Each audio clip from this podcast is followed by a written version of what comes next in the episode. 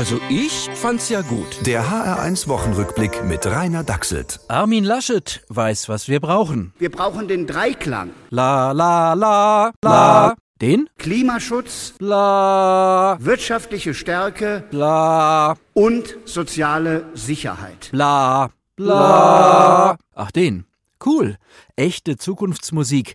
Darauf muss man erst mal kommen. Wir führen Deutschland mit einer Politik der neuen Ideen. Super, aber warum schreibt ihr die dann nicht in euer Programm rein? Hm? Vielleicht, weil das die Bevölkerung beunruhigen könnte? Die ist doch eh schon außer sich vor Angst. Denn nach der Mutante droht jetzt die Vertreibung aus dem Homeoffice. ja, immer mehr Menschen müssen wieder ins Büro und dort begegnen sie im schlimmsten Fall Kollegen. Mahlzeit. Wie reagieren?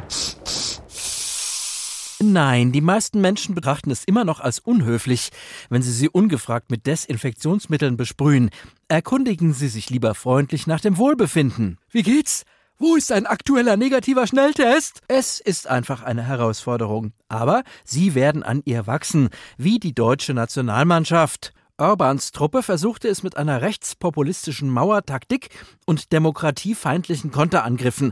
Aber unsere Spieler gingen vorbildlich auf Distanz und weigerten sich konsequent, den ungarischen Strafraum zu betreten. Ein haushoher moralischer Sieg. Okay, sportlich war es ein bisschen knapper, aber die Taktik fürs Achtelfinale steht auch schon. Jogi Löw hat gefordert, dass das Wembley-Stadion aus Protest gegen den Brexit in den Europafarben beleuchtet wird.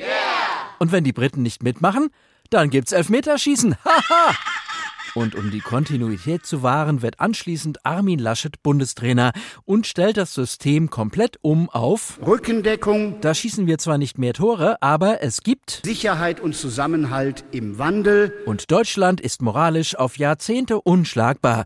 Also ich find's jetzt schon gut. Der HR1 Wochenrückblick mit Rainer Dachselt. Auch als Podcast auf hr1.de. HR1, genau meins.